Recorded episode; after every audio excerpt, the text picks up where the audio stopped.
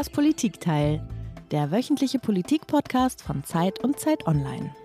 Das ist die erste Folge des Politikteils, liebe Iliana, die eigentlich auch in einem anderen Podcast der Zeit laufen könnte, oder? In einem anderen Podcast der Zeit, was meinst du? Naja, es könnte eigentlich auch eine Folge von Zeitverbrechen sein, was wir heute hier vorhaben. Okay. Pass auf, okay, wir lösen es auf. Also wir sprechen heute über ein heikles Thema. Wir sprechen nämlich darüber, wird es zu Straftaten kommen, zu Verbrechen, weil immer mehr Menschen den Eindruck haben könnten, dass die Politik viel zu wenig gegen den Klimawandel unternimmt. Wird es Protest geben, aber auch Gewalt? Wird es kleinere wie größere Formen von Gewalt geben? Und das ist das Heikle an dieser ganzen Sache und auch an der nächsten Stunde unseres Podcastes, weil wir ja von Straftaten sprechen. Auch wenn Gewalt nicht legitim ist, inwieweit ist es womöglich verständlich, dass eine Jugend, die sich um ihre Zukunft gebracht sieht, zu anderen Mitteln greift? Und welche Mittel könnten das sein? Ja, und ich finde ja angesichts des Wahlkampfs, den wir hier gerade sehen, wäre ja so ein bisschen Wut und Ungeduld auf jeden Fall verständlich, nicht nur seitens der Jugend. Also wenn man so zwei Jahre zurückguckt, da war ja die Klimabewegung unaufhaltbar und man hatte den Eindruck, es bewegt sich wirklich was. Ja, also ausgehend von der Fridays for Future Bewegung war auch auf europäischer Ebene viel los mit dem Green Deal und so weiter. Und dann kam Corona und damit lag dann der Fokus natürlich auch verständlicherweise eine Zeit auf der akuten Krisenintervention. Aber jetzt ist ja die Pandemie so langsam ein wenig unter Kontrolle und man kann irgendwie nicht so richtig verstehen, dass keiner dieses Thema, dieses Megathema Klimawandel, Kampf gegen den Klimawandel wieder auf den Tisch bringt. Und nicht mal die Grünen bekommen es eigentlich auf die Kette, oder Marc? Also ich meine, dieses skurrile Wahlkampfvideo mit diesem schrägen Song, der Vorschlag einer Subvention von Lastenfahrrädern und so weiter, das ist ja schon der größte Aufreger, mit dem die um die Ecke biegen. Apropos äh, schräger Song, wollen wir singen? Wollen wir singen zu Beginn dieses Podcastes? ist kein schöner Land in dieser Zeit. Wir könnten Zeit in Großbuchstaben singen. Oh, das ist aber, das ist ja sehr, sehr hübsch. Also ich muss sagen, ich bin so ein bisschen heiser. Vielleicht hört es der ein oder andere. Also ich würde jetzt nicht so gerne singen und mir eigentlich lieber ein Beispiel nehmen an Herrn Habeck und Frau Baerbock. Die singen ja auch nicht, sondern sprechen mit Gravitas. Stimmt, das war doch in Wahrheit das eigentlich Enttäuschende an diesem äh, Wahlkampf-Werbespot, für den es dann auch viel Spot gab, dass die beiden Spitzenkandidaten am Schluss nicht mitgesungen haben, sondern nur gesprochen haben. So eine Art Sprechgesang irgendwie, das fiel so fiel so ein bisschen ab, oder? Ja, absolut. Na, jedenfalls ist also hier alles irgendwie zum Haare raufen in diesem Wahlkampf und genau deswegen wollen wir genauer hinschauen und wir haben uns einen Gast eingeladen, der uns mal sagen soll, was eigentlich los ist bei der Klimapolitik, was los sein sollte bei der Klimapolitik, was notwendig wäre und welche Protestformen wir noch erleben, wenn es eben nicht zu einer besseren oder sagen wir einfach richtigen Klimapolitik kommt. Genau, und Klimasabotage ist eigentlich der Begriff, um, das sich, um den sich die heutige Folge des Politikteils drehen wird. Und diesen Begriff oder dieses Wort hat unser Gast mitgebracht, von dem ich weiß, dass er schon länger über die gesellschaftlichen Folgen des Klimawandels nachdenkt. Und Ihr beide, Marc, ich habe es nachgelesen, habt ja vor gut einem Jahr mal ein Interview dazu geführt in der Zeit. Da war die Rede davon, dass die Jugend sich den Stillstand eigentlich nicht mehr länger wird bieten lassen. Und auch angesichts des schlappen Wahlkampfs bin ich gespannt, was unser Gast jetzt aktuell dazu zu sagen hat. Und deswegen, nicht nur deswegen, auch insgesamt freue ich mich wahnsinnig, dass Stefan Rammler heute bei uns ist. Er ist Klima- und Verkehrsforscher und leitet das Institut für Zukunftsforschung und Technologieberatung Berlin. Hallo, Herr Rammler, schön, dass Sie da sind. Danke für die Einladung. Ich freue mich auch, dass ich da bin. Ja, Herr Rammler hat wie alle unsere Gäste ein Geräusch mitgebracht, das uns zu unserem Thema heute hinführen soll.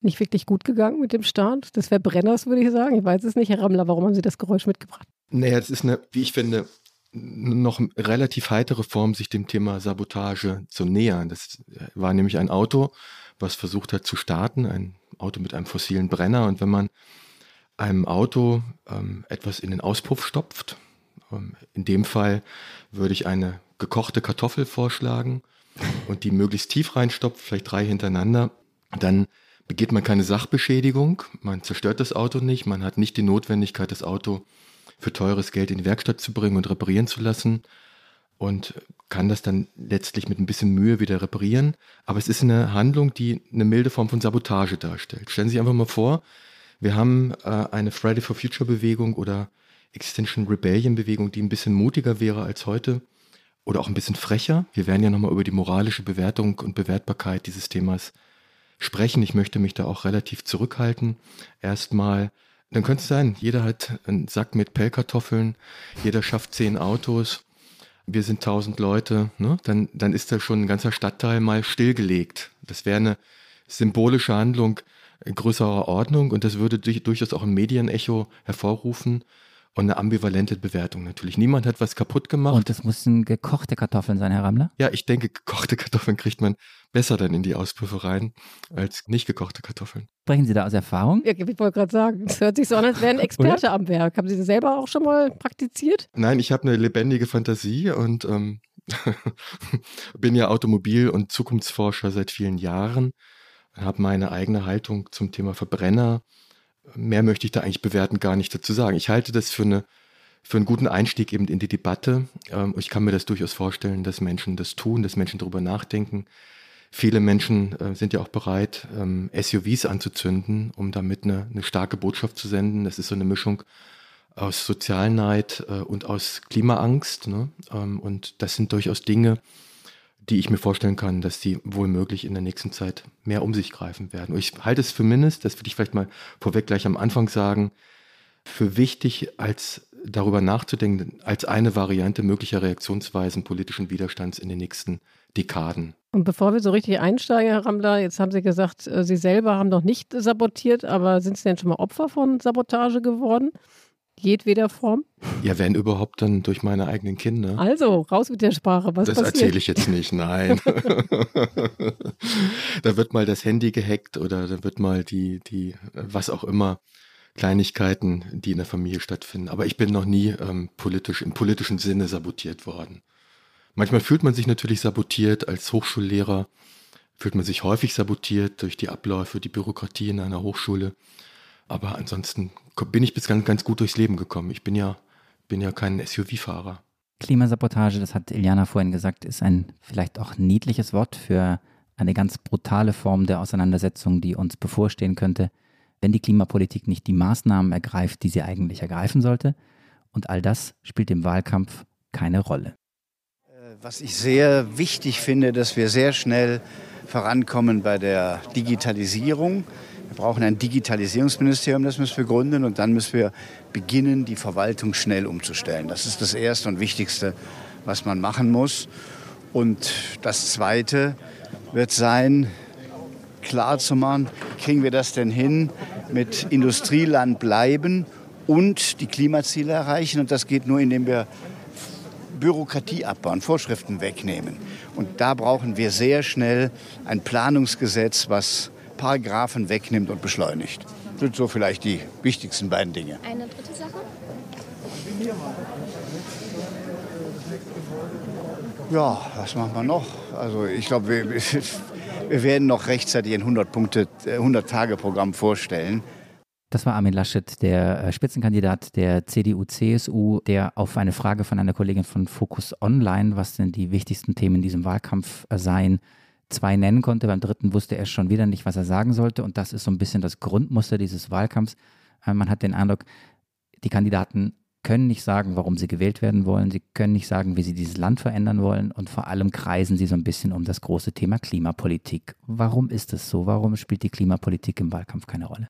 Ich teile diese Analyse äh, und ich habe als eine Erklärung heute mitgebracht, der Grund für diese Zukunftsvergessenheit, die ja eigentlich eine systematische Zukunftsvergessenheit ist. Es ist ja nicht so, dass Armin Laschet der Einzige ist, der Schwierigkeiten mit dem Thema hat.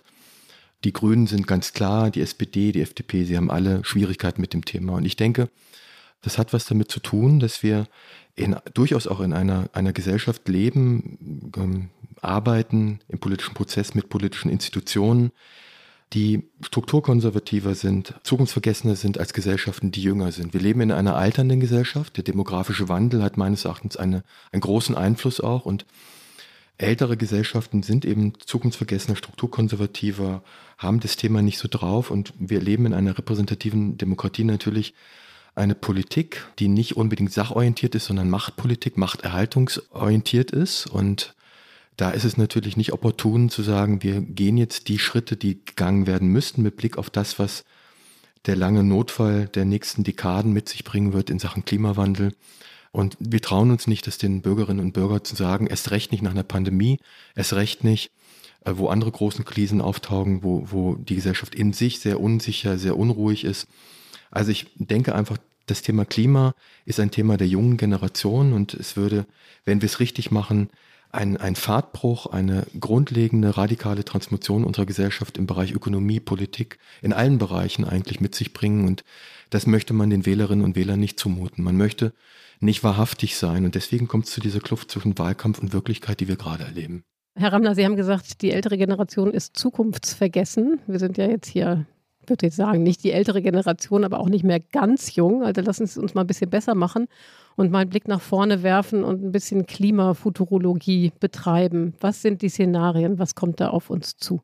Ja, vielleicht nochmal kurz den, den Begriff der Klimafuturologie er, erläutern, weil, weil den die Hörerinnen und Hörer vielleicht noch nie so gehört haben. Das ist ein eben Versuch, aus der Zukunftsforschung heraus das Thema Klimawandel zu fassen und zwar eben nicht im Sinne der klassischen naturwissenschaftlichen, physikalischen Analysen, die wir von der Meteorologie, von den klassischen naturwissenschaftlichen Klimaforschern ähm, kennen. Das ist wichtig, diese Arbeit zu sagen, nach welchem Modell sich der Klimawandel in welchen Weltregionen wie ausprägen wird. Aber das bleibt ja erstmal sehr abstrakt. Was ich mit Klimafuturologie meine, ist im Grunde so eine Art kultur- und gesellschaftswissenschaftliche äh, ja, Planetologie, also zu beschreiben, was folgt denn eigentlich für die menschliche Zivilisation in den nächsten Dekaden und wahrscheinlich auch Jahrhunderten. Ich glaube, das ist eine, eine Frage der langen zeitlichen Distanzen, der Longue Durée, der generationenübergreifenden, jahrhunderteübergreifenden Gestaltung.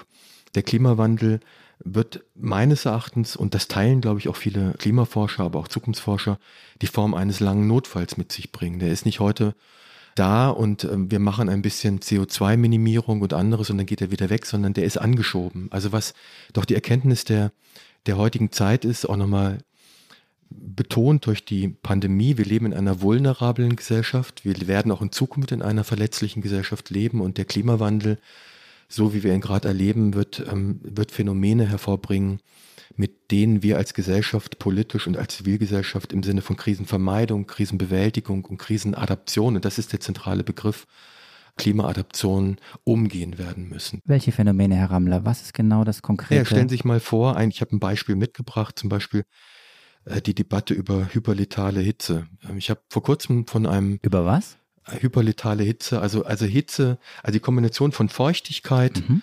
äh, und Hitzespitzen in den tropischen Regionen der Welt, mhm. zum Beispiel in afrikanischen Staaten oder lateinamerikanischen Staaten oder südostasiatischen Staaten.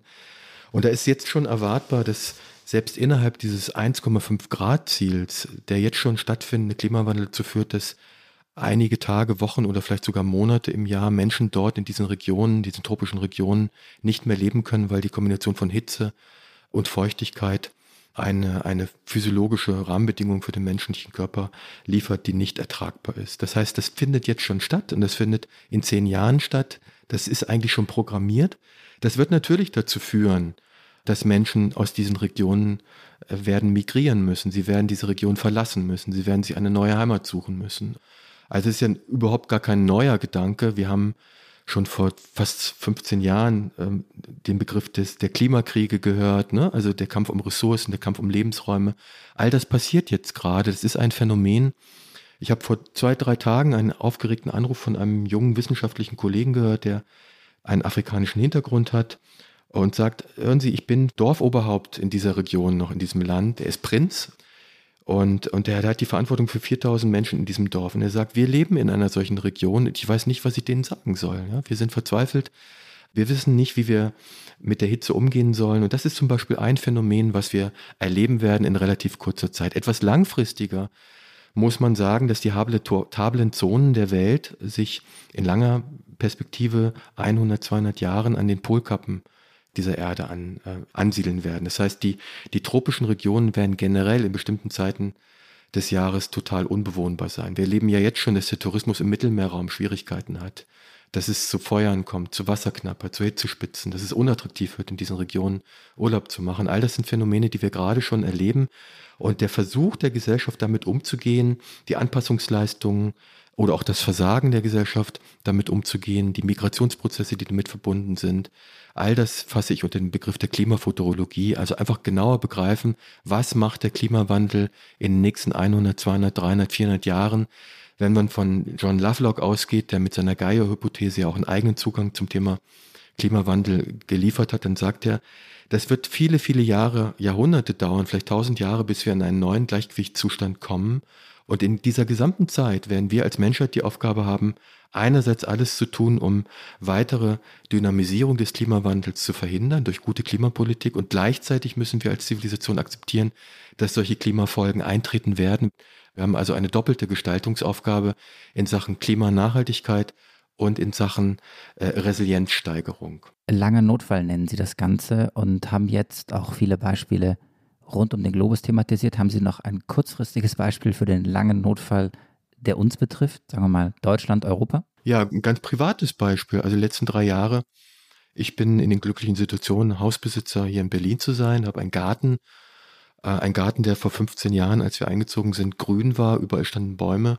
Was ich erlebe, ist im Grunde Klimaadaption der, der Vegetation in meinem Garten. Drei Bäume musste ich fällen, weil sie zu trocken geworden sind. Ähm, Im Vorgarten macht es gar keinen Sinn, überhaupt noch Gras anzupflanzen. Da haben wir jetzt einen, einen Trockengarten, mediterranen. Wir mussten die, die Wasserabflüsse anpassen, weil die Starkregenereignisse nicht mehr von den Regenrinnen abgeleitet werden können.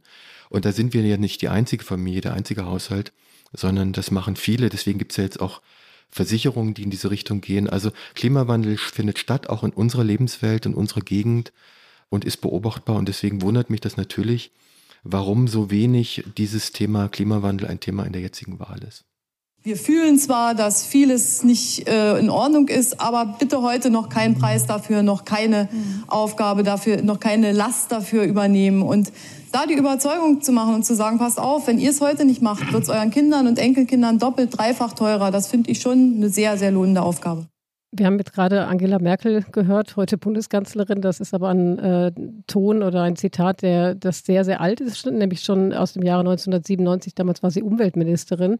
Ich muss sagen, als ich mir das gestern angehört habe, habe ich gesagt, das ist äh, wirklich tragisch, ja, weil man das ja im Grunde genommen dafür spricht, dass wir kein Erkenntnisdefizit haben, aber ein Umsetzungsdefizit. Also quasi schon 1997 und sicherlich auch davor war eigentlich klar, was auf uns zukommen würde. Es ist aber seitdem nicht das passiert, was passieren müsste, um diesen Point of No, no Return tatsächlich dann auch zu verhindern. Herr Rammler, warum tut sich die Politik so schwer, die, diese Transformation, die sie eigentlich braucht, zu beschleunigen und wirklich was zu verändern? Nee, das, das sind ganz vielfältige. Ähm, wir müssen das vielleicht so Stück für Stück abschichten. Ich weiß gar nicht, ob wir genug Zeit haben in diesem Podcast. Wir könnten allein über Macht, über Politik reden. Ich hatte ein Argument schon genannt, dass wir in unserer parlamentarischen Demokratie in den letzten Dekaden eine Entwicklung gesehen haben, die noch mehr als generell schon mit dem Begriff Machterhaltungspolitik zu beschreiben ist. Also Menschen betreiben Politik, Parteien betreiben Politik mit dem Argument, wir wollen regieren, wir wollen gestalten und wenn sie dann regieren und gestalten, dann tun sie alles, um diese Macht nicht mehr zu verlieren. Und wir haben eine Gesellschaft, die natürlich in jeder Hinsicht hochgradig fahrtabhängig ist. Das ist ein Begriff aus der Innovationsökonomie, der beschreibt äh, beispielsweise die Schwierigkeiten bei der Einführung neuer Technologien in Industrien. Was ist der Hauptgrund? Zum Beispiel die Kosten. was ist einer der weiteren Gründe? Die in Stahl und Beton gegossenen äh, Kapitalmengen, die beispielsweise in den Autoproduktionswerken dieses Landes gegossen sind, die müssen sich amortisieren. Ne?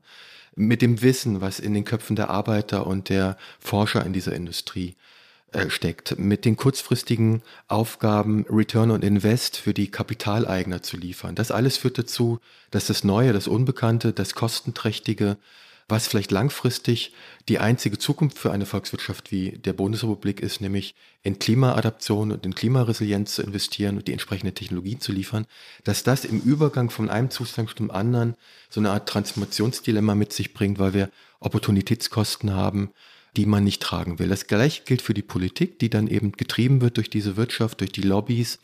Das gleiche gilt für die Angst der Politik eben vor dem sogenannten kleinen Mann, ja, ein Begriff, den ich auch überhaupt gar nicht mehr hören kann, schon noch nie gemocht habe, der sogenannte kleine Mann mit dem fossilen Verbrennungsauto, der in einer ländlichen Region lebt, der dann noch systemrelevant ist, weil er jeden Tag in die Firma fahren muss oder ins Krankenhaus. Das sind ernstzunehmende Argumente. Deswegen ist dieses Jungteam zwischen der Frage der sozialen Gerechtigkeit bei der Ausgestaltung von guter Klimapolitik natürlich ein ganz wichtiger Punkt. Ich behaupte aber, dass wir Instrumente und Ansätze haben, das richtig zu machen. Ne?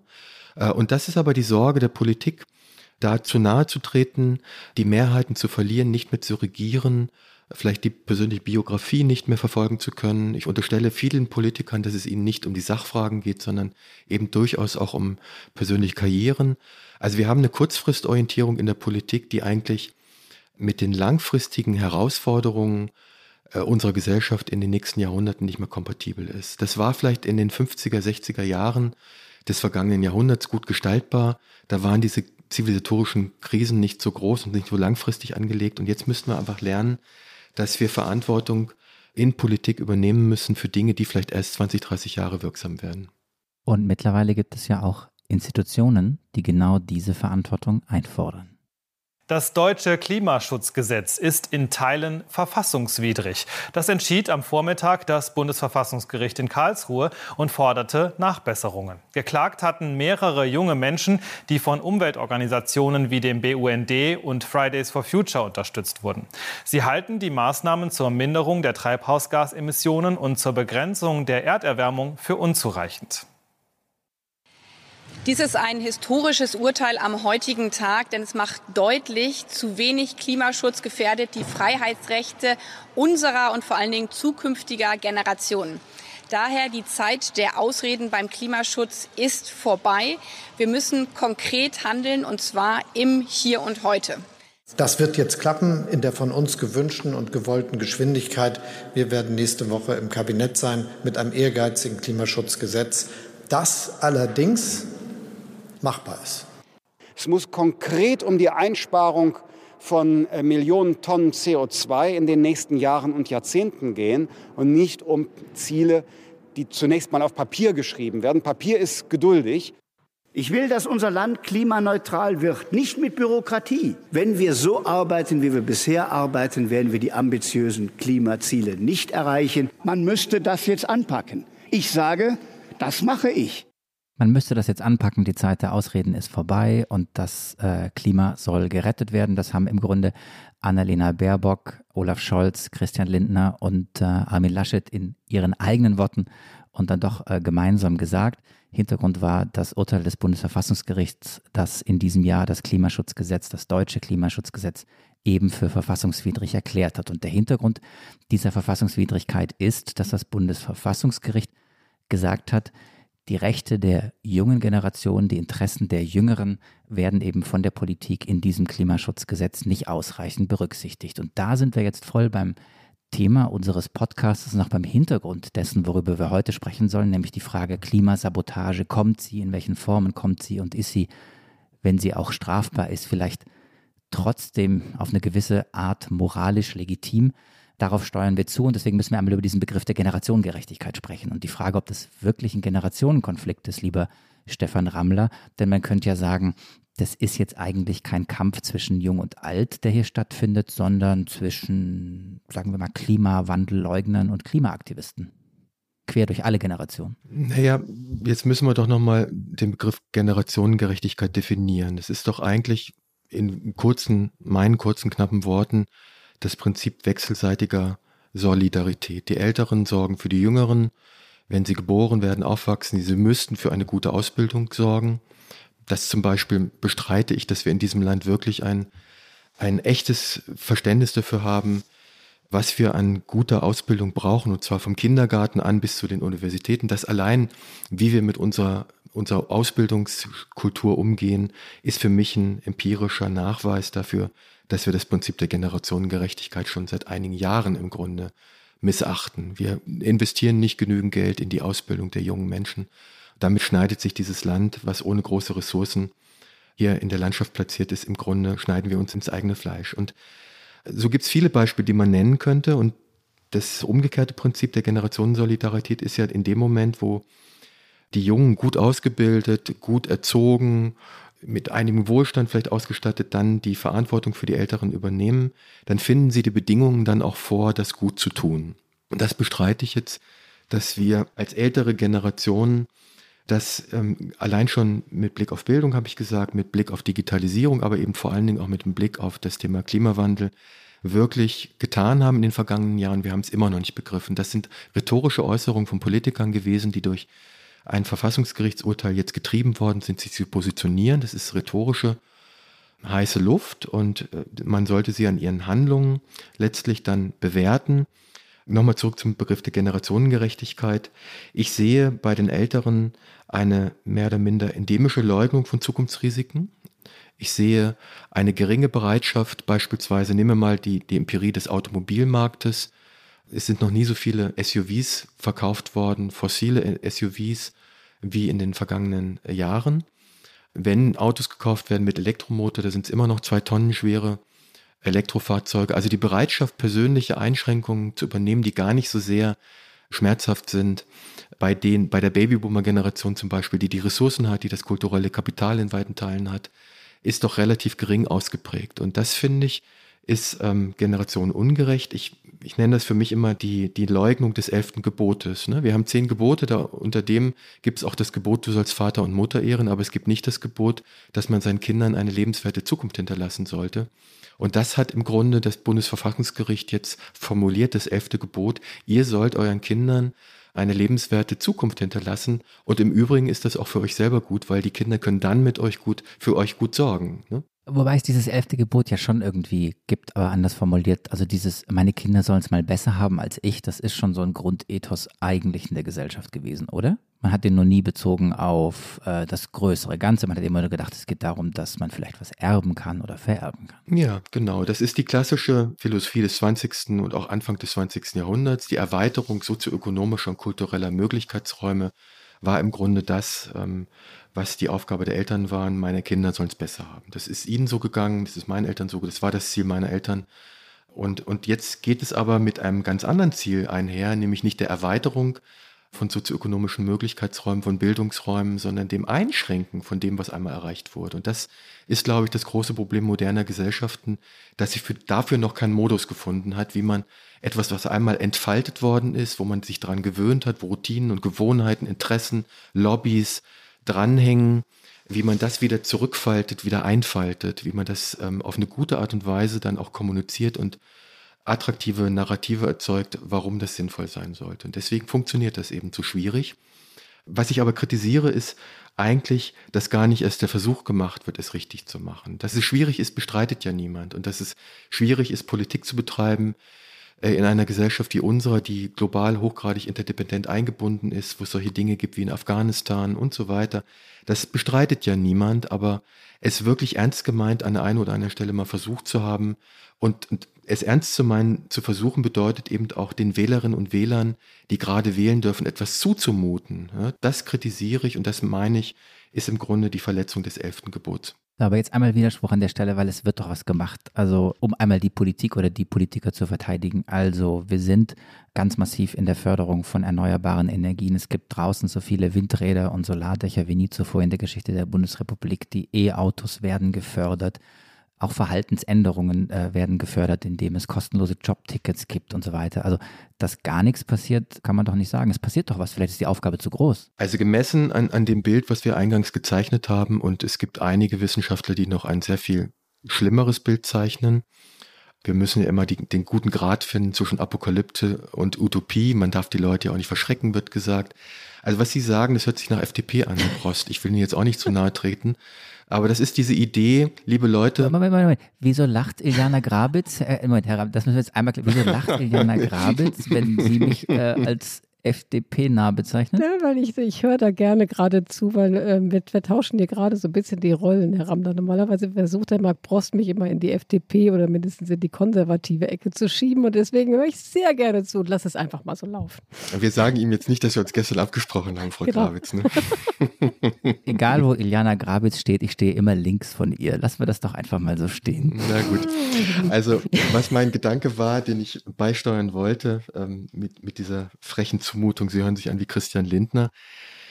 Die zentrale Argumentation von Herrn Lindner in Bezug auf Klimatransformation ist ja, liebe Leute, wir können alles so lassen, wie es ist. Ne? Ähm, beschwert euch nicht, liberale Märkte, liberale Innovationspolitik, das alles können wir mit Technologie lösen. Ne? Wir brauchen nur die synthetischen Treibstoffe und mit den synthetischen Treibstoffen können wir weiterhin 45 Millionen verbrennungsmotorische Fahrzeuge plus die Energie, die wir für die, die Hochöfen der, der Stahlindustrie brauchen, plus dem, dem synthetischen Kerosin, was wir für den Luftverkehr brauchen, können wir alles darstellen. Und das machen wir mit unseren paar Windrädern in der Nordsee.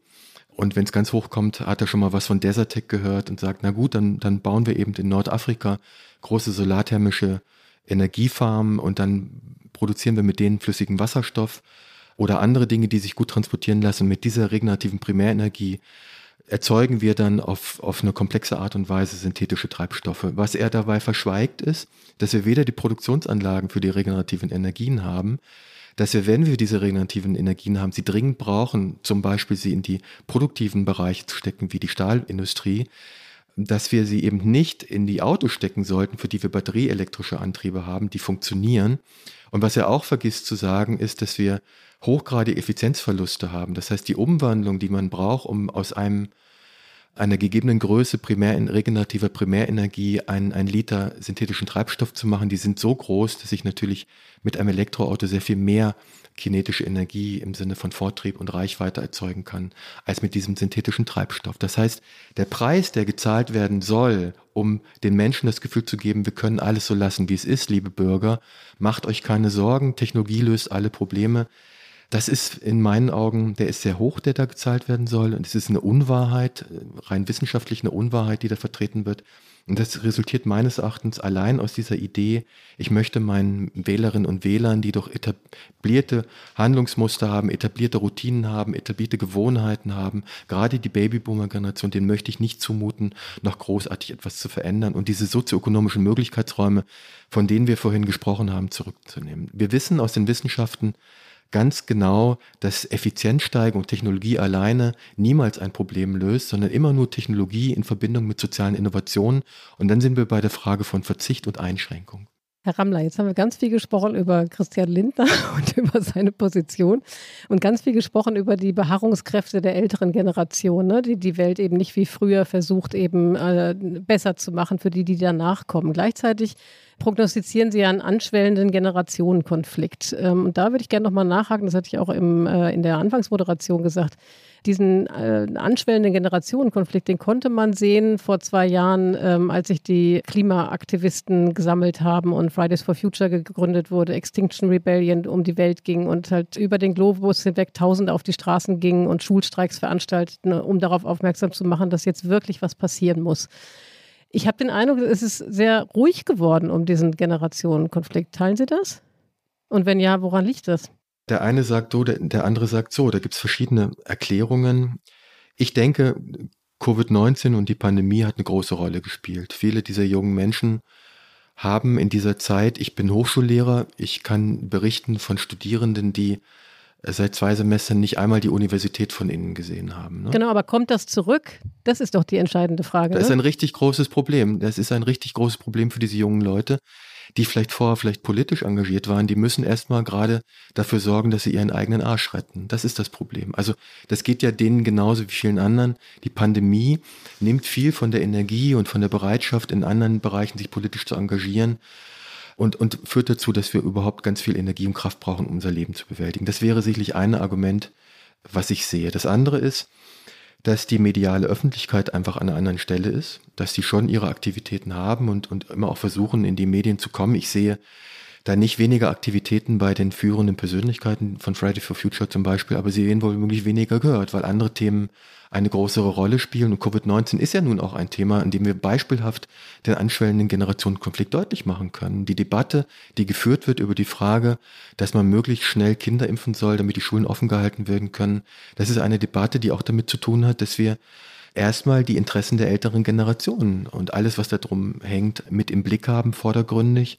Man könnte auch anders argumentieren, könnte sagen, wir müssen erstmal alles tun, damit die Schulen offen gehalten werden können. Das haben wir aber nicht getan. Äh, das ist auch so ein weiteres Beispiel. Das merken die jungen Leute. Ja. Sie merken, wie schlecht es in den Schulen funktioniert. Sie merken, wie schlecht die Schulen mit Digitalisierung umgehen. Sie merken, wie schlecht die Universitäten damit umgehen können. Und fragen sich natürlich vor diesem Hintergrund, äh, ich habe so schlechte Rahmenbedingungen ohnehin schon. Und dann wird unsere Stimme, was das Thema Klimasorge und Klimaangst angeht, auch so wenig gehört. Dass es da zu Zuspitzungen kommen kann, das kann ich mir vorstellen.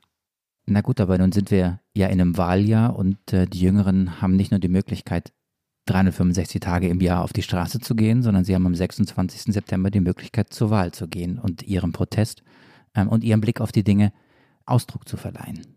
Ja, ganz richtig. Und ich erwarte auch, ähm, dass unbedingt so viele wie möglich zur Wahl gehen. Ich habe meinen Sohn schon zurückbeordert. Von wo? Der hat nochmal Abi eine lange Reise ah. gemacht. Das sage ich jetzt nicht von wo. Das muss er selber erklären.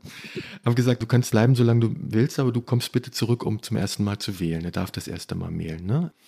Also ich denke, das ist natürlich ganz wichtig zu sagen, die Wege der parlamentarischen Demokratie, seine Interessen zu artikulieren und erstmal zu aggregieren, dann auch zu artikulieren und mit der Stimme dann auch damit zu hinterlegen, ist weiterhin der richtige, wichtige und zentrale Weg. Nur haben wir ein Problem.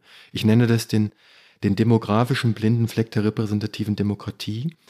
Der demografische Wandel, den wir in den letzten Jahrzehnten erlebt haben, der tendenziell zu einer Umkehrung der Alterspyramide von, von der Basis auf die Spitze geführt hat, was ja allein schon visuell sehr wackelig aussieht, hat dazu geführt, dass wir in dieser Generation oder in dieser Wahl so wenig Erstwähler haben wie jemals zuvor. Also ähm, so wenig junge Leute, die wählen dürfen wie jemals zuvor. Wir haben in der Generation Z, in der jetzigen Generation, so wenig Leute im Alter zwischen 18 und 35 Jahren äh, wie jemals zuvor, 8,4 Millionen. Das heißt, dadurch, dass der demografische Wandel die Mehrheit der Wähler verschiebt in die, in die ältere Generation, von der wir ja vorhin identifiziert haben, dass sie strukturkonservativer ist, weniger beweglich ist, weniger zukunftsbewusst ist, was ja ganz natürlich ist, weil ich am Ende meines Lebens nur in, im Sinne einer ethischen, normativen Haltung Verantwortung übernehmen äh, kann für die kommende Generation, aber mir doch eigentlich selber egal ist, was aus meinen Lebensbedingungen wird. Das ist die, die Tendenz und deswegen haben wir eben diese eher strukturkonservative Situation und die jungen Leute kommen und dringen nicht durch und haben selbst auf parlamentarischem Wege aufgrund ihrer geringen Zahl, ihrer zahlenmäßig geringen Ausprägung wenig Möglichkeiten, ihre Interessen da einzubringen. Das ist, denke ich, ein ganz wichtiger Punkt. Also wir könnten ausgehend von dieser Analyse die Frage stellen, wie wir die institutionellen Verfahren unseres politischen Systems modernisieren, dass wir dieses Ungleichgewicht vielleicht ein Stück auffangen. Und wie könnte das aussehen in wenigen Worten, Herr Rammler? Das habe ich beim letzten Interview mit Herrn Borst schon erlebt. Ähm, was passiert, wenn man da konkrete Vorschläge macht? Wieso? Na, ich bin doch ordentlich beschimpft worden. Ich weiß nicht, ob Sie auch beschimpft worden sind. Ne, ich habe ja nur die Fragen gestellt. Sie haben ja die Antworten ja, ja. gegeben. Ich, ich, bin, ich bin mir auch nicht zu schade, das nochmal zu wiederholen, weil ich der Meinung bin, es ist wirklich ein ernsthaftes Thema. Genau. Ja. Ich habe damals das Beispiel genannt, dass ja manche älteren Menschen tatsächlich die Größe haben und die Bereitschaft haben, ab einem bestimmten Alter ihren Führerschein abzugeben. Ne? Sagen, ich, ich bin alt, ich kann nicht mehr Auto fahren, ich will nicht mehr Auto fahren, ich fahre Taxi, ich habe genug Geld, ich gebe meinen Führerschein ab. Man könnte ja auf die Idee kommen, dass jemand, der sagt, ich bin so sehr im Sinne meiner Enkel- oder Kindergeneration eingestellt, ich überlege mit meinen jungen Leuten in der Familie, dass ich mich beraten lasse und ich wähle genau das, was die mir sagen und ich habe keinen eigenen Kopf mehr. Also ich nehme mich bewusst zurück. Das ist etwas, was noch vorinstitutionell ist. Das müssen wir jetzt nicht im, in, in den institutionellen Prinzipien unseres, unseres Parlamentsablaufes müssen wir das verankern. Das müssen wir politisch auch nicht im Parlament diskutieren. Das wäre eine innere Haltung der älteren Generation. Das halte ich für einen relativ schnell gangbaren Weg. Also um das einmal zu erläutern, dass es quasi, es gibt Erstwähler, über die haben wir gesprochen. Es ja. gibt so wenig Erstwähler wie noch nie in der Geschichte der Republik. Und es könnte auch sowas wie Letztwähler geben. Genau, diese Letztwähler sagen, hey, kommt her, äh, sagt mir, was ihr wollt in Sachen Klimawandel und für wen wir wählen sollen. Und lasst uns das diskutieren. Und ich bin dann bereit, meine Stimme nicht weiterhin wie bislang der CSU, CDU oder der FDP zu geben, sondern ich gebe es der SPD oder den Grünen. Und dann gucken wir mal weiter. Das ist ähm, weil, weil die ja tatsächlich, ähm, ich will jetzt hier keine parteipolitische Werbung machen, aber tatsächlich gemessen an ihren Wahlprogrammen tatsächlich da ein Stück weiter sind als andere Parteien, die ich gerade genannt habe. Das ist ein Mechanismus, wo ich sagen Herr würde. Eigentlich müsste es doch anders gehen. Eigentlich müsste man doch sagen, dass ab einem gewissen Alter, und da würde mich jetzt interessieren, wann Sie denken, wann die Altersgrenze gekommen wäre, wann ich meine Stimme abgeben müsste müsste ich doch dann mein Stimmrecht im Grunde genommen einem ähm, jüngeren Menschen übergeben. Also ich kann jetzt ja nicht sagen, ich wähle dann auf einmal SPD und Grüne, sondern ich müsste einfach sagen, ich gebe es meiner Tochter. Die hat dann zwei.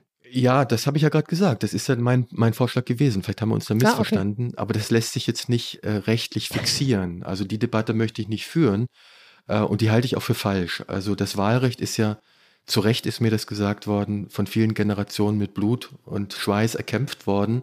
Und jeder hat erstmal ein Recht, das Wahlrecht bis zum hohen Alter wahrzunehmen. Ich möchte jetzt nicht in die Situation zu kommen, eine Debatte darüber zu führen, ob wir älteren Menschen ab einem bestimmten Zeitpunkt das Wahlrecht entziehen, äh, ähnlich wie wir Führerscheininhaberinnen und Inhabern nach einer Prüfung, die sie nicht bestanden haben, den Führerschein entziehen. Das halte ich für fatal. Aber das wäre ein bisschen das durch die Hintertür, ne? Selbst wenn ich halt irgendwie ab 60 mich dann bereit erkläre, die Stimme dann nur den Grünen. Das ist eine freiwillige, das ist der Unterschied. Das ist eine freiwillige Entscheidung, die ich treffe. Und ich werbe jetzt dafür, einfach diese freiwillige Entscheidung mal in sich zu bewegen und zu prüfen, ob das nicht ein Weg wäre. Ich, sie sehen, ich, ähm, auch ich drücke mich ein Stück weit vor diesen radikalen Forderungen, weil ich nicht meine, dass sie dazu führen, dass die Chancen, die großen Probleme, die wir gerade diskutieren haben, zu lösen, größer machen. Ne? Ähm, aber das ist so ein Weg, was ich meine, lasst uns doch mal gemeinsam kreativ sein, wie wir diesen demografischen blinden Fleck unserer repräsentativen Demokratie mildern. Das ist ein Weg. Dann gibt es einen anderen Weg, den haben wir gerade angesprochen, das ist die außerparlamentarische Opposition. Und da haben wir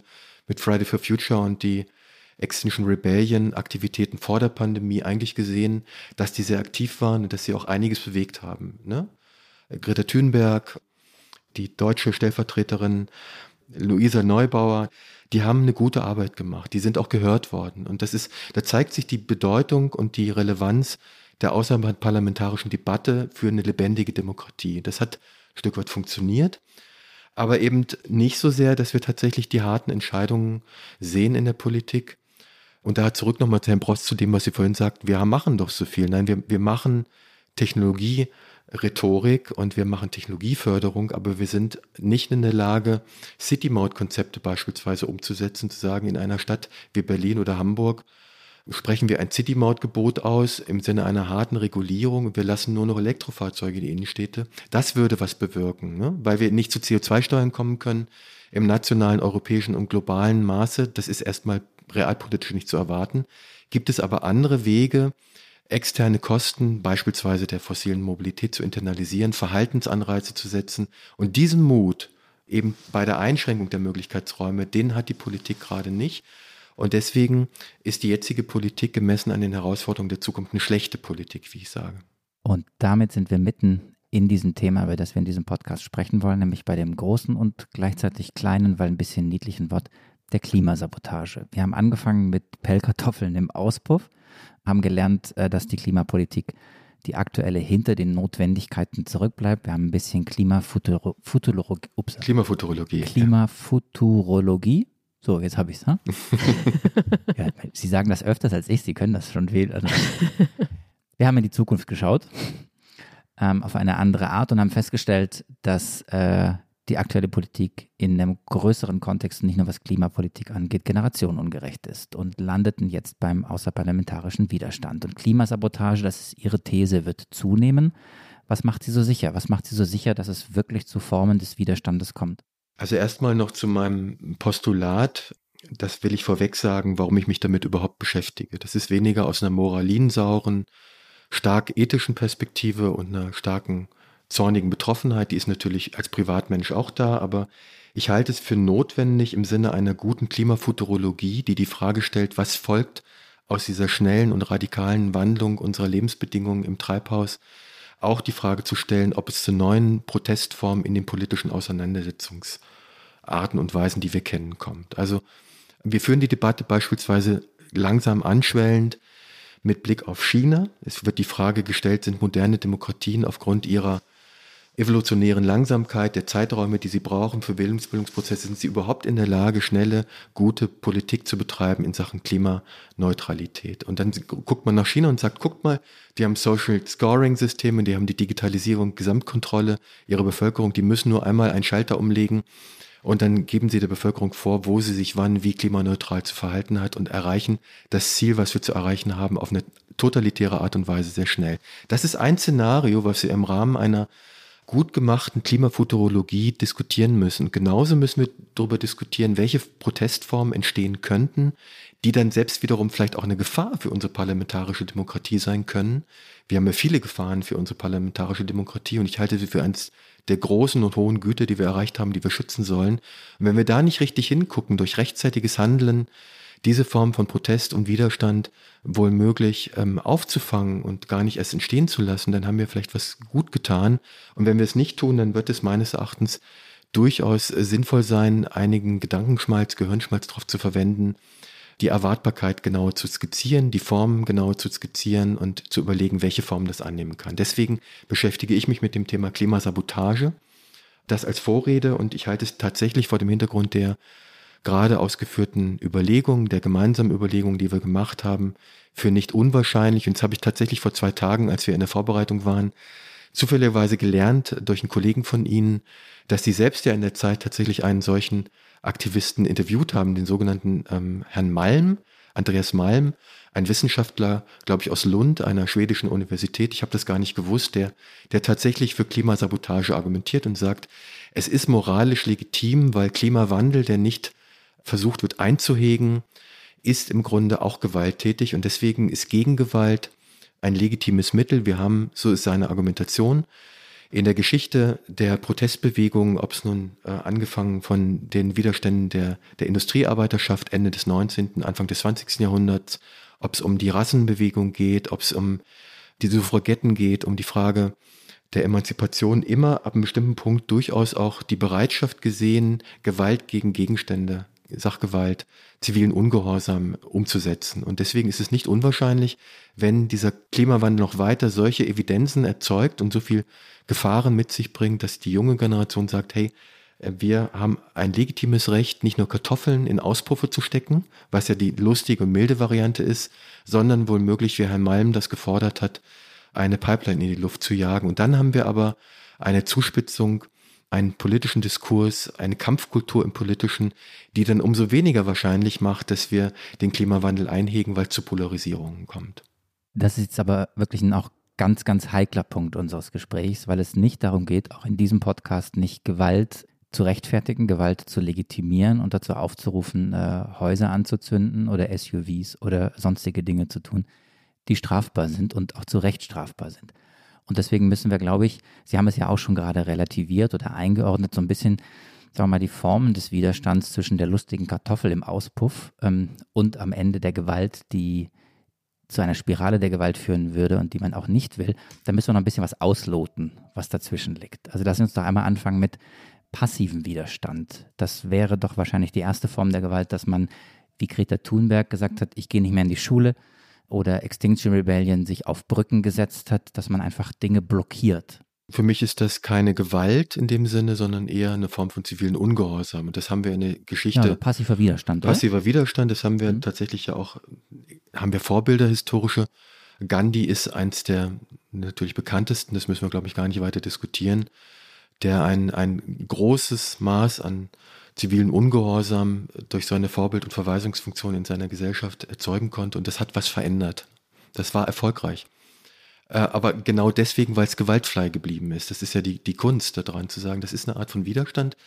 Die ist nicht parlamentarisch, die ist außerparlamentarisch und die geht noch einen Schritt weiter als außerparlamentarische Diskurse zu führen. Sie geht so weit, sich auf die Straße zu setzen, Generalstreiks zu machen. Da wird nichts zerstört, da wird Zeit gestohlen. Ne? Da werden Straßen blockiert, dann kommen Leute da nicht durch, aber es wird nichts zerstört. Und in dem Sinne war meine, meine Einlassung mit dieser Kartoffel, mit diesem Geräusch natürlich, es geht in diese Richtung, da wird nichts zerstört, es wird eine symbolische Handlung vollzogen, die Zeit stiehlt und Menschen wohl auf diese Art und Weise mit der Nase auf etwas stößt, wo sie vorher nicht dran gedacht haben. Und dann ist es vielleicht im positiven Sinne ein Nudge, äh, ein Hinweis darauf, darüber nachzudenken und sich mit dieser Frage auseinanderzusetzen. Dann gibt es aber natürlich die, die Form, wenn wir in die Etymologie des Begriffs Sabotage gucken, dann, dann kommt es, da wird drüber gestritten, äh, nach wie vor, aber eine Erklärung ist, dass äh, das Wort der Sabotage vom Holzschuh kommt, dem französischen Wort, glaube ich, für Sabot, Sabotage, der Holzschuh, den die Arbeiter dann in die Maschinen geworfen haben, in dem Maße, wo sie so verzweifelt waren über ihre Arbeitsbedingungen und sich nicht anders zu helfen wussten, dass sie eben als Maschinenstürmer im Grunde diese Maschinen äh, zerstört haben, äh, um mal einen Augenblick Ruhe zu haben oder was auch immer der Hintergrund war. Ne? Das ist ein Beispiel.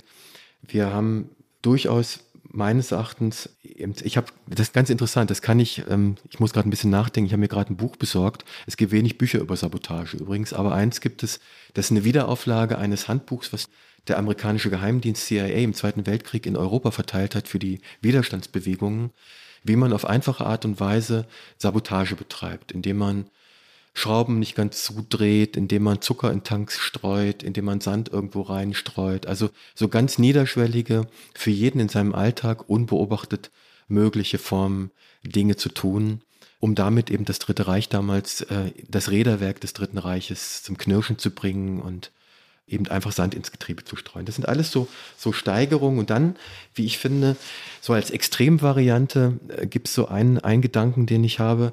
Wir haben ja im Grunde im 20. Jahrhundert etwas erlebt, was ganz interessant war. Wir haben erlebt, dass die Jugend der Welt im Kampf gegen dieses internationale Monstrum, dieses Phänomen des Faschismus sich in Spanien getroffen hat, gesagt hat, wir kämpfen im spanischen Bürgerkrieg nicht nur an der Seite der Spanier für die Freiheit und gegen Franco als Diktator, sondern wir kämpfen auch gegen dieses globale Gespenst des Faschismus. Und jetzt, wenn Sie das mal weitertragen und wissen, dass das Pantanal und der Amazonasregenwald absolut essentiell ist für das Klimagleichgewicht dieser Welt und dass massiv gerade in diesem Pantanal und im Amazonasgebiet dieser Regenwald abgeholzt wird, äh, und da etwas passiert, was nicht mehr reversibel wohl möglich ist. Das ist einer der großen Kipppunkte. Wenn dieser Regenwald zerstört ist, dann haben wir ein richtig großes Problem über viele Jahrhunderte. Dann können wir Klimapolitik betreiben noch und nöcher. Das kriegen wir nicht mehr, nicht mehr eingefangen. Und stellen Sie sich einmal vor, äh, jemand kommt auf die Idee zu sagen, wir unterstützen die Bauern, die indianischen, vor Ort befindlichen indigenen Völker, wir unterstützen all diejenigen, die jetzt schon umgebracht werden, weil sie dort leben, weil man an den Wald ran will, um, um äh, Land zu gewinnen, um Rinder zu züchten für die europäische Steak-Liebhaber. Wenn sich da mal jemand auf die Idee macht, zu sagen, wir unterstützen die, dann, dann ist es durchaus möglich, so eine Art grüne internationale Brigade zu erleben, die kämpft. Ne? Ähm, und das ist für mich nicht undenkbar. Es ist relativ wenig wahrscheinlich im Augenblick, aber es gehört für mich in die Reihenfolge der Dinge, die wir bedenken müssen, die passieren können, wenn äh, die junge Generation ihre Stukenchancen weiterhin so sträflich und brutal missachtet und ignoriert werden. Welche Form von Unterstützung meinen Sie genau bei dieser internationalen Grünen Brigade, von der Sie gerade gesprochen haben? Also kämpfen, ähm, mit Waffen kämpfen, das halte ich für möglich. Okay.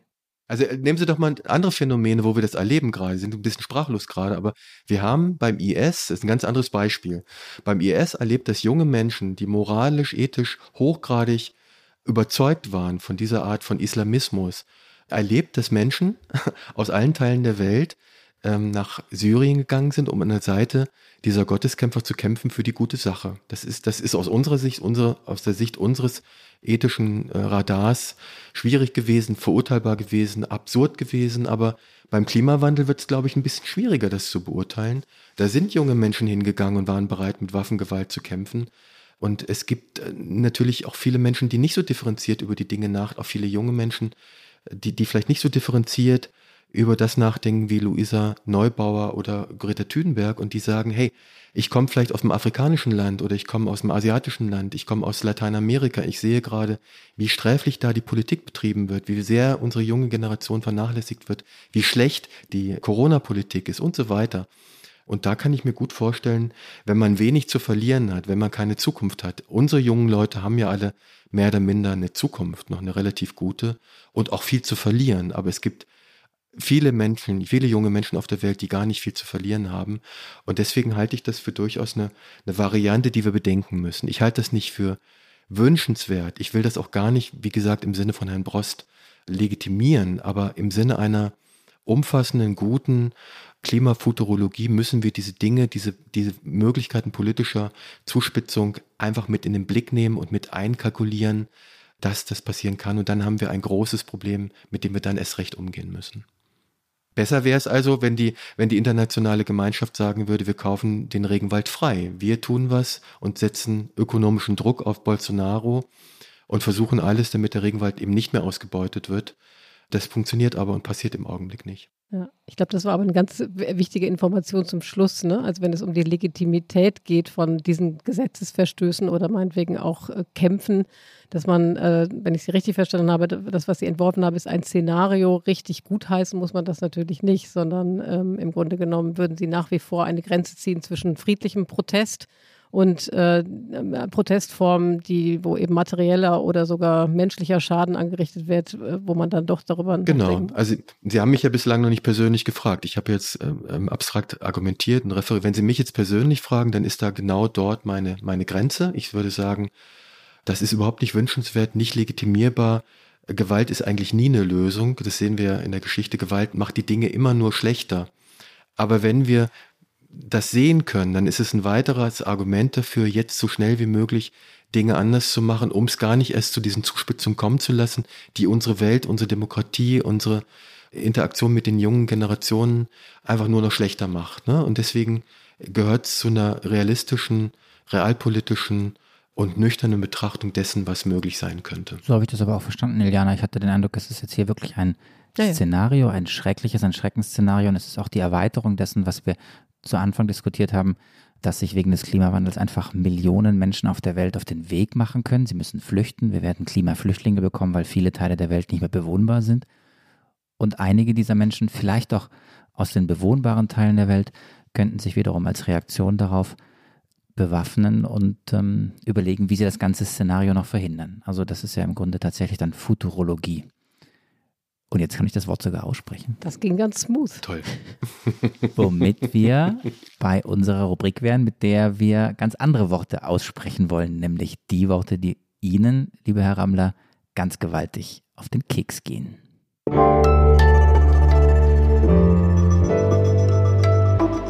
Die Flop 5. Das ist unsere Rubrik, die Flop 5, mit der wir Klischees brechen wollen, mit der wir einen anderen Blick auf die Dinge wagen wollen, mit der wir einfach fragen wollen, ob vieles, was bislang diskutiert wird, nicht auch ganz anders sein kann. Und deswegen bitten wir in jeder Folge unseren Gast um fünf Bullshit-Punkte, fünf Dinge, fünf Rasen, eben fünf Flops, die sie oder er einfach überhaupt nicht mehr hören kann. Lieber Herr Rammler, was ist denn Ihr erster Flop?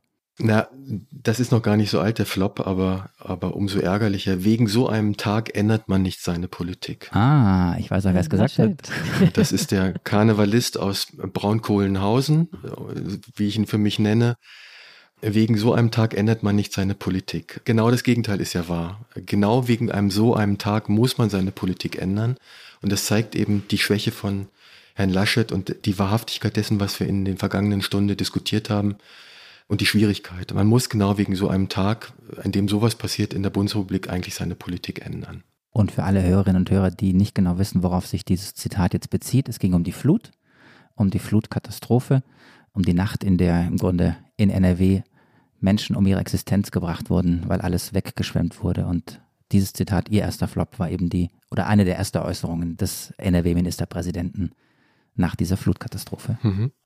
Dann das zweite, wäre, 2015 darf sich nicht wiederholen. Das hat sowohl Herr Laschet, aber auch Herr Seehofer gesagt und einige andere.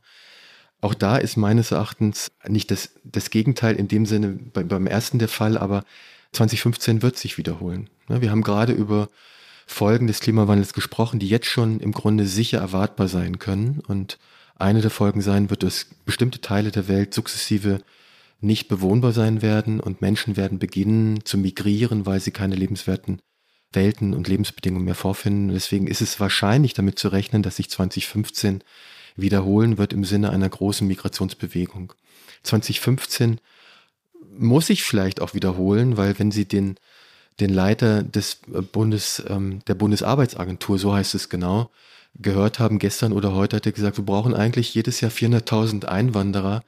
Wir brauchen eigentlich jedes Jahr 400.000 Fachkräfte, um den volkswirtschaftlichen Standort Deutschland weiter am Leben halten zu können. Also Migration ist vor dem Hintergrund unseres Themas des demografischen Wandels, was ja vorhin ein Thema war, unbedingt notwendig. Wir brauchen Mechanismen, auf eine kluge Art und Weise Migration zu steuern, auf eine gerechte Art und Weise das zu machen. Und im Übrigen 2015 war ja nicht der Punkt, dass die Menschen einfach aus Spaß und guter Laune gewandert sind, sondern sie sind losgegangen, weil die Welternährungsorganisation nicht genügend Geld hatte, in den Flüchtlingslagern Syriens die Leute noch angemessen zu ernähren.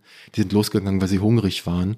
Und das muss man einfach mal mit in den Blick nehmen. Und deswegen ist dieser Satz 2015 darf sich nicht wiederholen, in meinen Augen extrem zynisch. Ihr dritter Flop, Herr Rammler. Mein dritter Flop. Jetzt komme ich zu meinem Spezialthema Mobilitätspolitik und Herrn Scheuer. Das sind Themen, über die ich mal gern spreche. Das Tempolimit ist gegen den gesunden Menschenverstand. Das ist natürlich aus wissenschaftlicher Perspektive auch total das Gegenteil der Fall. Völliger Unsinn. Wir wissen aus vielen, vielen Jahren und Jahrzehnten und mittlerweile auch aus empirischen Beforschungen in Skandinavien und anderen Teilen der Welt, dass ein Tempolimit äh, sehr, sehr für den gesunden Menschenverstand spricht, weil es erstens die Todeszahlen bei hohen Geschwindigkeiten auf den Autobahnen radikal minimiert und zweitens tatsächlich auch noch CO2 einspart. Also in doppeltem Sinne sinnvoll ist und deswegen ist diese Aussage, es sei gegen den gesunden Menschenverstand an sich gegen den gesunden Menschenverstand und deswegen darf Herr Scheuer nicht der nächste Verkehrsminister sein. Christian Lindner sagt, mit einem E-Auto kann man nach 145 fahren. Ich sagte ja, Herr Lindner hat, glaube ich, die Komplexität der Lage noch nicht ganz ergriffen oder ist nicht bereit, ehrlich zu sein mit Blick auf seine Wiederwahlchancen und seine mögliche Regierungsbeteiligung. Ihr vierter Flop. Die Politik muss liefern. Und das ärgert mich natürlich auch. Das ist ein Ausdruck dieser Satz einer, eines bestimmten Politikverständnisses, das sich in den letzten Jahrzehnten in meinen Augen Stück für Stück etabliert hat. Politik muss liefern. Ja, mein Gott, die Politik ist doch kein Warenhaus, was individuell zugeschnittene Konfektionsware liefert, nach dem Motto, wasch mich, aber mach mich nicht nass, löse meine Probleme, aber ändere nichts für mich, sondern alles muss für mich weiterlaufen. Nein, da ist, glaube ich, ein großes Missverständnis im Raum. Demokratie muss nicht liefern. Das hat übrigens einer ihrer Kollegen vor längerer Zeit, ich kann mich nicht mehr erinnern, aber habe ich mir gemerkt, Demokratie muss nicht liefern, sondern Demokratie ist die Lieferung. Ja? Das ist das falsche Verständnis. Und dieses Delegieren von großen Aufgaben an die Politik nach dem Motto, wir haben damit nichts zu tun, ihr löst das bitte für mich und bitte auch so, dass für mich möglichst wenig negative Effekte eintreten, das ist ja ein Politikverständnis, was völlig unzeitgemäß ist. Der einzige Weg aus diesen großen Risiken und Gefahren, die wir gerade besprochen haben, rauszukommen, ist, dass unsere Gesellschaft, unsere Zivilgesellschaft begreift, dass die Klimatransformation, das Einhegen des Klimawandels eine Aufgabe von Politik, von Staat und von Zivilgesellschaft gleichermaßen ist. Ja, also Politik muss nicht liefern, sondern wir alle müssen liefern und wir alle können an der Politik teilhaben. Deswegen muss jede Generation ihre Form von Politik und jede Generation ihre Form von Demokratie neu erfinden unter den jeweiligen Rahmenbedingungen. Das ist das, was wir heute diskutiert haben. Wie die junge Generation ihren Beitrag zur Demokratie leistet unter den jetzigen sehr zugespitzten, radikalisierten Rahmenbedingungen. Und das bringt uns zum fünften, Ihrem letzten Flop, Herr Rammler. Ja, das ist ein Dauerbrenner. Ich allein kann das Klima nicht retten. Ja? Auch so ein Satz, der, wie ich finde, durchaus ernstzunehmenderweise bei vielen Menschen auch Ausdruck ihrer Verzweiflung ist, aber vielleicht auch ihrer Bigotterie und, und, und Bequemlichkeit. Das mag ich nicht einschätzen, aber natürlich kann jeder dazu beitragen, das Klima vielleicht nicht zu retten, aber den Klimawandel einzuhegen und so gering wie möglich ausfallen zu lassen. Und deswegen kann ich alleine ganz schön viel dazu beitragen, das Klima zu retten. Und gemeinsam sind wir eben mehr und wie viele so denken, dann sind wir schon einen riesigen Schritt weiter. Wenn Ihnen, liebe Hörerinnen und liebe Hörer, demnächst nachts auf der Straße im Dunkeln, egal ob in der Stadt oder auf dem Land, jemand mit einem Sack Pellkartoffeln über der Schulter entgegenkommt, dann wissen Sie, War nicht ich. Nicht nur, dass das nicht Stefan Rammler ist, sondern noch jemand, der diesen Podcast gehört hat, ein Hörer oder eine Hörerin des Politikteils, denn dann reden wir über Klimasabotage und dann haben wir sozusagen den evidenzbasierten Beweis, dass alles, was Stefan Rammler als Futuro, ich kann schon wieder nicht sagen, Futurologie hier in diesem Podcast entworfen hat, vielleicht gar nicht mehr so weit entfernt ist. Darüber haben wir gesprochen, über Klimasabotage, über die Ursachen, über die Folgen und auch über die Legitimität des Ganzen. Es war eine ganz, ganz starke Stunde, lieber Stefan Rammler. Danke, hat mir Spaß gemacht. Jetzt bin ich sehr hungrig. Ganz herzlich. Heute Abend Pellkartoffeln mit Quark? Ich wollte gerade sagen, heute gibt es Pellkartoffeln. mm, das ist aber lecker. Mal gucken, wo die landen. Herr Rammler, auch ganz herzlichen Dank von mir und liebe Hörerinnen und Hörer, wenn Sie Kritik oder Anmerkungen, Lob oder Anregungen haben für Themen, die wir setzen sollen, dann schreiben Sie uns bitte an unsere E-Mail-Adresse daspolitikteil.zeit.de. Und nächste Woche, traurigerweise, Marc, müssen wir sagen, sind wir beiden nicht hier, sondern die beiden Kollegen übernehmen wieder, ne? Das stimmt. Wir haben dreimal hintereinander jetzt hier die Sendung gemacht. Nächste Woche haben wir Pause, können in Ruhe was essen. Vielleicht zusammen mit Stefan Rammler, um die Sendung auch noch nachzubereiten. Jedenfalls, glaube ich, gibt es viel, was wir noch zu besprechen haben. Vielleicht auch mal in der zweiten Folge.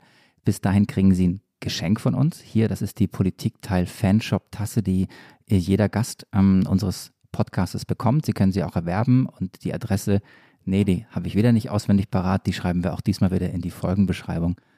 Und beim nächsten Mal sage ich sie auch wieder an. Wir müssen auch ganz herzlich Danke sagen bei allen, die uns bei diesem Podcast unterstützt haben, die diesen Podcast überhaupt erst möglich gemacht haben. Wir fangen an bei unserer wunderbaren Produktionsfirma, bei den Pool Artists, aber vor allem bei den lieben Kollegen von Zeit Online, bei Pia, bei Ole und ganz, ganz, ganz herzlichen Dank wie immer an Carlotta, die mit ihrer Recherche auch diesen Podcast unterstützt hat.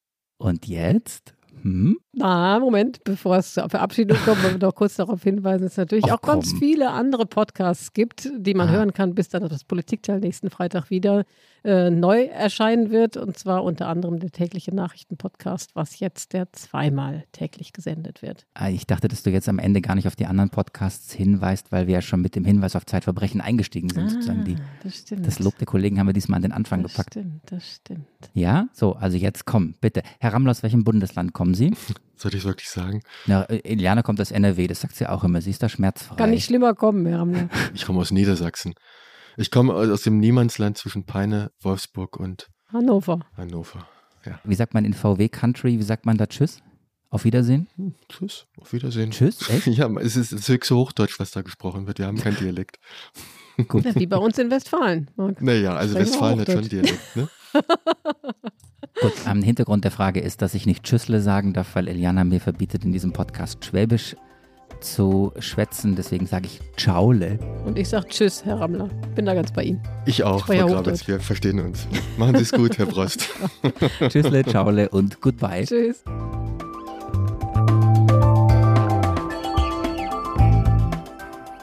Das Politikteil ist ein Podcast von Zeit und Zeit Online, produziert von poolartists.de.